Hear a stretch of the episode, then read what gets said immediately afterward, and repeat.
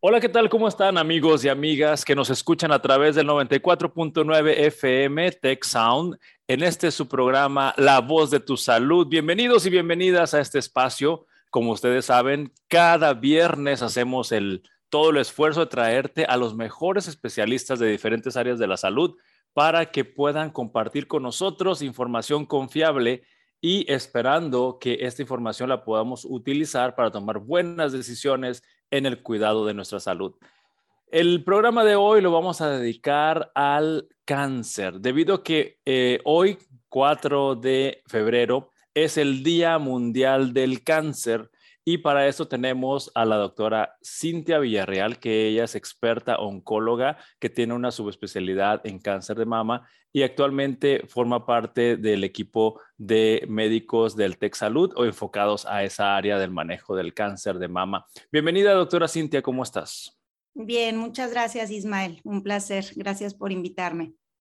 Uno de los enfoques que me gustaría que nos ayudaras a entender, doctora Cintia, es el manejo del cáncer y eh, me llama mucho la atención que al meterme a la página del Día Mundial del Cáncer, se menciona una frase, un eslogan, un enfoque este año que se llama, o que dice, perdón, por unos cuidados más justos. Eh, tú como experta en el manejo del cáncer, ¿qué dimensión puede tener esta frase? Cuidados más justos en las personas que tienen cáncer. Hay un video muy bonito que se está promoviendo por la Organización Mundial de Cáncer, em, que si lo googlean seguramente lo van a encontrar y, y, ahí en unos, en un minuto, un par de minutos ejemplifica muy bien lo que quieren decir. Y básicamente es que para todos haya eh, la misma oportunidad, tanto de una detección lo más temprano posible como un tratamiento. Desafortunadamente, el acceso al diagnóstico y a los tratamientos más actualizados y más innovadores no es el mismo para todos. Y ahí básicamente ponen blancos, negros, mujeres, hombres, eh, eh, cualquier género, eh, cualquier país, en cualquier circunstancia se debe promover que todo, todo hombre y mujer tengan el mismo cuidado. Eh, y entonces es lo que este, se está promoviendo, que el acceso sea equitativo, cosa que no siempre es y que en nuestro país en particular vemos pues esa disparidad de cómo afortunadamente muchos de nuestros pacientes tienen la oportunidad de tener la mejor medicina, pero como otros pacientes, debido a que no se cuenta con la seguridad social apropiada, entonces no reciben el tratamiento más óptimo. Entonces, de, eso se trata la campaña. Pues qué, qué, buen, qué buen enfoque para concientizar a, a, las personas, autoridades, gobiernos, porque creo que esto es una articulación a muchos, muchos niveles, ¿no? Así es, o sea, toca cualquiera, ¿no? Eh, cualquier tipo de, de, sesgo, de discriminación en salud no se vale, en, ningún contexto, ¿verdad? Pero mucho menos en salud. Perfecto, pues gracias por explicarnos este, esta dimensión, por unos cuidados más justos en el Día Mundial del Cáncer. Y me gustaría que enfoquemos también el tema para entender por qué una persona puede tener la experiencia de vivir su enfermedad que la enfermedad no se controle o no se no responda a los tratamientos o que la enfermedad vaya avanzando sin poder hacer algo. Eh, y esto, en otras palabras, se puede conocer como el cáncer avanzado o cuando el cáncer invadió otros órganos. Eh, ¿Por qué puede llegar a suceder esto? El cáncer, Ismael, cuando se detecta, se clasifica en etapas y estas etapas generalmente es una, dos, tres y cuatro. Las etapas una, dos y tres en cualquier cáncer se consideran las etapas curables, donde el tratamiento tiene la finalidad de que la paciente se cure y busca que no regrese el cáncer, que disminuya toda la posibilidad o, más bien todo lo que se pueda el riesgo de que el cáncer regrese. Entre la etapa es más avanzada es más el riesgo de que regrese el cáncer, porque si el cáncer es más grande o si el cáncer ya se fue a más ganglios, entonces tiene la oportunidad de aventar celulitas malas a otros órganos, no lo podemos identificar, Los tratamientos buscan matar cualquier célula mala que se hubiera podido ir a otro lado, pero hay veces que como quiera el cáncer puede activarse años después. Entonces, por eso es tan importante la detección oportuna y por eso todas estas campañas de las mamografías, de los papanicolaos, de la detección oportuna de cáncer de próstata, de cáncer de colon, porque entre más temprano se detecte, es más probable que se cure, porque es menos probable que regrese. Sin embargo, hay pacientes que se detectan en etapas 4 de la enfermedad. Esto quiere decir que el cáncer tuvo la oportunidad de irse a otros sitios. Por ejemplo, si es un cáncer de mama, entonces ahora el cáncer de mama tiene depósitos o siembras en otros lugares, como el hígado, el pulmón, el hueso, el cerebro. No es que haya cáncer de hueso, cáncer de cerebro, sino es el mismo cáncer de mama que se pudo extender hacia otro lugar. Entonces, ¿por qué pasa eso? Sin lugar a dudas, hay veces que es porque la paciente retrasó o porque en el sistema de salud se tardaron. Entonces, de nuevo, es promover y promover la detección temprana, que se busque a los especialistas para que la paciente o el paciente tenga el tratamiento más temprano y oportuno posible y el mejor tratamiento. Pero hay veces que no es así, Ismael. Hay veces que el paciente hace todo bien, se detecta un problema, va con el doctor, le hacen estudios y el cáncer ya se fue a otro lugar. O también hay veces que la paciente o el paciente se trató en la etapa temprana, se le dio su tratamiento, su cirugía, su quimioterapia, todo el tratamiento, pero el cáncer años después regresa. Y así, a un ojo muy general, pero si hablamos de 100 pacientes con cáncer, más o menos el 30%, 30 de esos pacientes, aún con el mejor tratamiento, el cáncer va a regresar. Y no es que el paciente hizo algo mal y no es que el doctor hizo algo mal. Es la naturaleza del cáncer, que es una enfermedad agresiva, que su naturaleza es regresar. Muchos de los tratamientos logran curarlo, pero a veces no. Y es ahí cuando hablamos del cáncer avanzado o metastásico. Sí, y en este caso, digamos que en todos los años que se han hecho investigaciones sobre el cáncer, creo que eh, estamos en un nivel de la historia de la medicina en que ya se conocen más aspectos de, del cáncer para de alguna manera predecir o anticipar estos desenlaces como los que estás compartiendo. Sí hay muchos avances, pero no estamos en el punto de poder predecir con precisión qué paciente va a recurrir. Como les digo, entre más avanzado es el cáncer original, si está en muchos ganglios, entonces ese cáncer es más probable que regrese. Sin embargo, con un buen tratamiento, muchos cánceres logran curarse. Y sí hay pruebas moleculares que, nos que se hacen en el tumor, que eh, buscan o revisan la genética del tumor y nos pueden decir, sabes que este tipo de cáncer es más agresivo, tiene más oportunidad de que regrese, entonces necesita más tratamiento, necesitas más, quimioterapia o necesita más tratamientos que les llamamos dirigidos o anticuerpos y entonces damos más tratamiento a ese tipo de cánceres. Pero no tenemos la seguridad ni de decir, seguro esta paciente va a regresar y tampoco hay forma de decir en la actualidad, seguro esta paciente se curó, nunca va a regresar el cáncer, no tenemos aún pues esa predicción así tan precisa, es más como probabilidades, ¿no? Probabilidades. Entonces, de alguna manera, la experiencia de las personas que padecen esta enfermedad, cáncer, en cualquiera de sus manifestaciones o en cualquiera de sus inicios, eh, tienen que estar manejando un cierto nivel de incertidumbre, ¿no? En, en sus evoluciones o en sus experiencias al recibir los tratamientos. Desafortunadamente sí, y eso es lo que lo hace complicado, retador. Obviamente muchos o la mayoría, yo diría, de los pacientes que tuvieron cáncer tienen miedo eh, y eso se experimenta.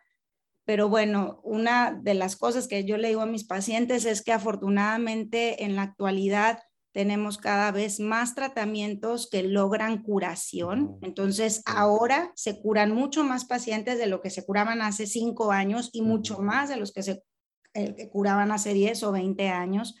La medicina y particularmente en oncología va avanzando rapidísimo. Apenas el último año hubo más de 10 medicamentos en cáncer de mama que se aprobaron nuevos, entonces es, es rapidísimo cómo va avanzando.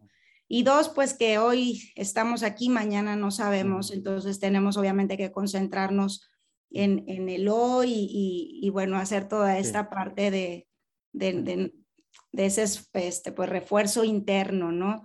Pero, y obviamente también lo que nos toca, y que nos toca pues es tener la vida lo más saludable que podamos, con el mejor peso posible, con la mejor dieta, la actividad física.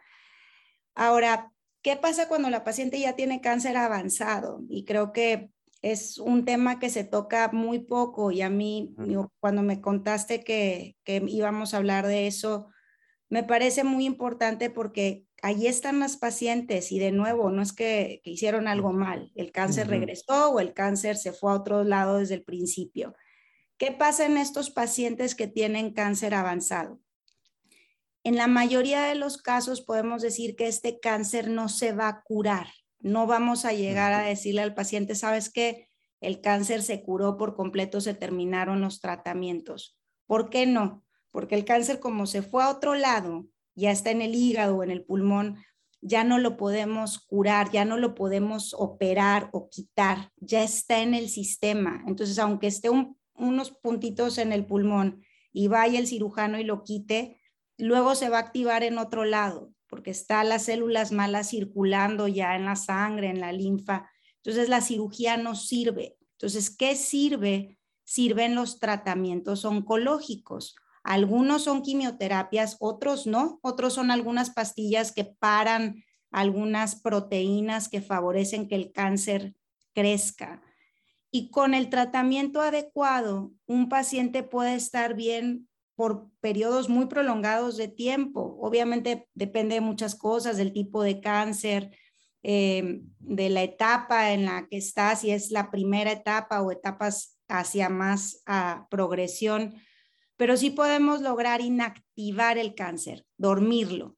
Y una vez que se duerme, la paciente o el paciente puede estar así un tiempo indefinido, pueden ser meses, pueden ser años, pero eventualmente el cáncer se despierta. Crea mecanismos las células para que las, las medicinas que estaban atacándolo ya no funcionen y se despierta. Pero ¿qué hacemos ahí? Cambiamos de medicinas para intentarlo volver a dormir y así el paciente o la paciente puede estar otro tiempo prolongado. Y de nuevo se vuelve a activar, lo volvemos a intentar dormir. Ok, entonces eh, la, la enseñanza que estamos aprendiendo ahorita es que hay opciones también para las personas que tienen un cáncer avanzado. Pero me gustaría, doctor Cintia, regresar a un punto que, mencionaste hace unos cuantos minutos, cuando estábamos hablando de que eh, a las personas que tienen cáncer se les investiga la genética de esas células, de esos tumores. Y mencionaste una palabra que me llamó la atención y que quisiera entenderla mucho mejor. Mencionaste que a través de la genética se puede determinar que un cáncer es más agresivo. Esta, esta parte me gustaría entenderla bien. Cuando estudiamos el tumor, el tumor puede por un lado, tener marcadores o tener genes que nos dicen que ese cáncer tiene más probabilidad de regresar.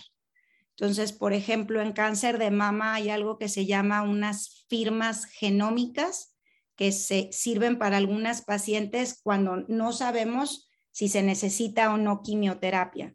Entonces, se va y se estudia un pedacito del tumor, se ve qué genes tiene y con toda la mezcla y toda la tecnología se saca un puntaje. Y ese puntaje se traduce en cuál es la probabilidad de que el cáncer regrese en los próximos 10 años a otro órgano. Entonces, si nos dice, sabes que esta probabilidad es alta, esta probabilidad es más del 10%, sabemos que esas pacientes si reciben quimioterapia, esa probabilidad de que regrese va a bajar de forma muy significativa. Entonces, a esas pacientes les damos quimioterapia. Pero si el puntaje es bajo, eso significa que la probabilidad de que el cáncer regrese es muy bajita y que la quimioterapia no ayuda en esas pacientes, no hace que esa probabilidad baje más. Entonces, esos pacientes no requieren quimioterapia. Y hoy por hoy, en la mayoría de los cánceres, estos estudios finos nos ayudan a personalizar el tratamiento. Ya no todos los, los pacientes necesitan el mismo tratamiento. Por ejemplo, alguien que tiene cáncer de mama o alguien que tiene cáncer de pulmón, no es el mismo tratamiento, aunque sean etapa 4, puede ser que tengas cinco pacientes con cáncer de mama y cinco pacientes con cáncer de pulmón, que cada uno tiene un tratamiento distinto porque se personaliza o se individualiza el tratamiento dependiendo de los marcadores que tiene el cáncer. Entonces, nosotros podemos ahora estudiar cómo se alimenta ese cáncer que tiene la paciente y entonces dar medicinas que inhiben o atacan a esas moléculas que lo hacen crecer, que pueden ser que en un cáncer lo hagan crecer, pero en otro no. por eso los tratamientos son tan distintos. Y por eso a las pacientes o a los pacientes les decimos, puede ser que tu familiar, tu amigo, tu conocido tenga un tratamiento muy distinto al tuyo, porque cada cáncer se trata diferente. Esta es una muy buena noticia de, la personalización de acuerdo a los indicadores o marcadores que, se estudiaron en mi problema de salud para estar confiados, lo que acabas de comentar, estar confiados de que aunque mi tratamiento es diferente a los demás, es el que más necesita mi situación o mi diagnóstico. Así es, así es, y con eso se pueden escoger mejores tratamientos. Y es por eso, Ismael, que ahora los pacientes con cáncer avanzado muchas veces viven un tiempo prolongado. Anteriormente, digo, para que darte un ejemplo, una paciente o un paciente con cáncer avanzado hace quizá 10, 15 años tenía una o dos opciones de tratamiento y la supervivencia de un paciente que tenía cáncer avanzado era muy corta, era de meses, quizá un año, pero ahora la opción de tratamientos es muy variada. Una paciente que tiene cáncer de mama, dependiendo del tipo de cáncer, pero puede tener cinco opciones de tratamiento, diez opciones de tratamiento. Y si la paciente está bien, a veces incluso podemos volver a utilizar medicamentos que ya habíamos usado antes. Y ahora los pacientes pueden vivir años. ¿Cuántos años? No sabemos. Hay pacientes que viven menos años, pero hay pacientes que incluso les llamamos supervivientes o sobrevivientes eh, prolongados o porque viven mucho tiempo, pero siempre, y esto es lo que es difícil, obviamente para un paciente y para el equipo médico, entender que es un tratamiento que tiene que ser sostenido. Si un paciente con cáncer avanzado le quitas el tratamiento, el cáncer se activa. Entonces el tratamiento tiene que estar ahí. Yo también siempre le digo a mis pacientes, podemos tener pausas. Esto es una carrera larga. Yo les digo, es algo como un paciente que está en diálisis, paciente que ya no funcionan sus riñones, entonces de por vida tiene que estar yendo dos veces a la diálisis, ¿no? Algo que tenga un trasplante de riñón, ¿no? Pero si no, tiene que estar de aquí para siempre en ese, en ese tratamiento. Entonces, si es el cáncer avanzado, ya sea con pastillas o con algunos medicamentos que pueden ser inyectados también, logramos que el cáncer se duerma y podemos tener algunas vacaciones. Si mis pacientes me dicen, oye, ¿puedo irme de viaje? Claro, claro que puedes irte de viaje, hacemos una pausa corta y al regresar retomamos, pero sí hablamos de un tratamiento sostenido. Sí, muchas gracias por explicarlo porque sí me imagino que en la mente de las personas que tienen esta situación de cáncer avanzado o cuando el cáncer ya se fue a otros órganos, eh, pues debe estar todavía la, historia reciente de, la evolución de la medicina, donde cáncer avanzado es sinónimo de que ya no tenemos nada que hacer o ya todo está perdido. Y ahorita que nos estás eh, compartiendo esta información, como dices, dependiendo del tipo de cáncer, hay opciones. Ah, yo no, no, no conozco, Ismael, si también ustedes entrevistan pacientes. No, no lo hemos hecho, pero es muy buena idea de algún testimonio que nos pueda reforzar estas opciones. Este, eh, gracias por la idea, creo que la podemos retomar con la producción.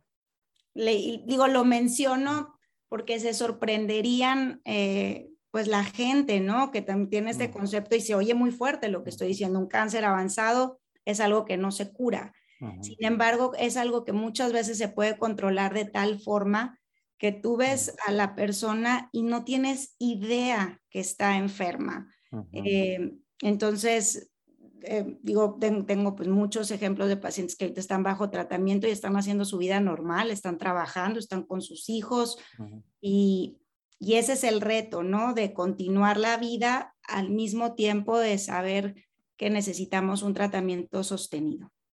Y me imagino que en, en esta situación de, de, tener un paciente con cáncer avanzado, como en otros diagnósticos, y, y, lo comento porque aquí hemos en La Voz de tu Salud entrevistado muchos profesionales de la salud y que nos están dando el enfoque multidisciplinario. Aquí también creo que está perfecto el ambiente para que participen muchos profesionales de la salud.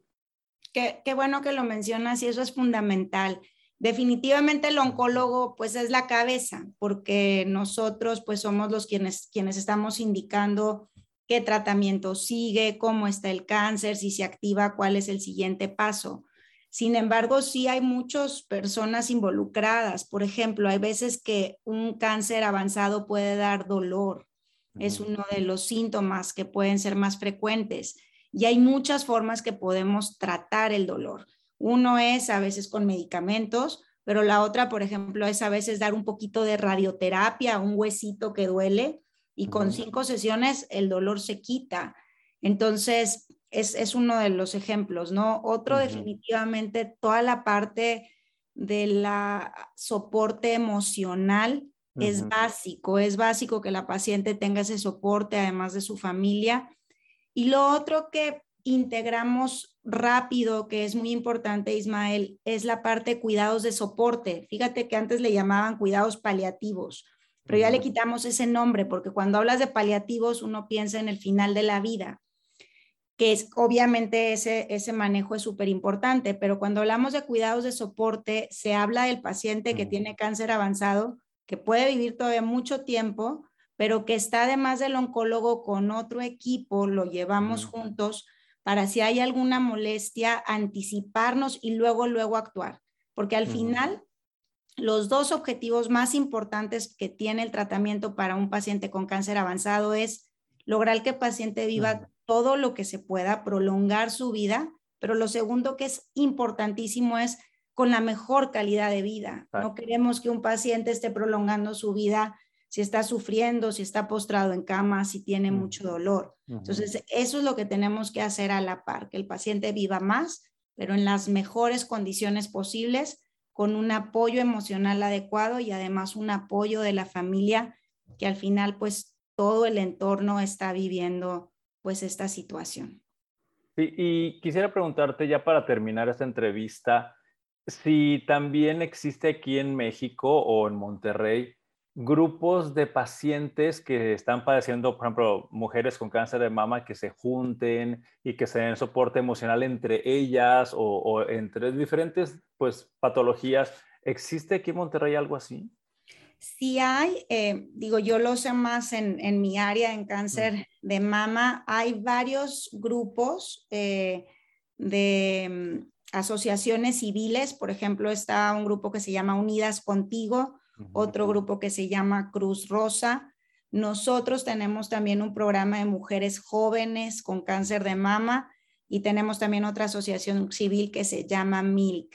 Entonces, para quien tenga interés, me pueden contactar cintia.villarreal arroba texsalud.mx o también buscarnos en las redes sociales a MILK con C, M I L C, Unidas Contigo, Cruz Rosa y sí tenemos forma de vincular a las pacientes y realmente esto se ha visto que puede ser muy terapéutico. Por ejemplo, en el TEC hay grupos de pacientes que ellas se han hecho eh, y ahorita hay grupo, un grupo de WhatsApp grande donde hay pacientes y se están intercambiando ideas, apoyo, pelucas. E incluso Ismael, por ejemplo, hicieron ya un grupo de pacientes con cáncer avanzado, donde obviamente es otro contexto, otra situación, y este grupo de pacientes están también dando apoyo. Entonces, digo, para quien le interese esa parte, qué buena noticia. es muy importante. Si nos puede repetir el, el, correo que, que, mencionaste tu contacto por si alguien nos escuchó ahorita y quiere eh, pertenecer a esos grupos por, para tener ese apoyo o esa sintonía, porque creo que entre los pacientes que padecen de lo mismo pueden llegar a comprenderse mucho mejor, inclusive a, compartir cómo me funcionan las cosas a mí, cómo te funcionan a ti y, aprender mutuamente. Claro, mi mail es Cintia, se escribe C-Y-N-T-H-I-A,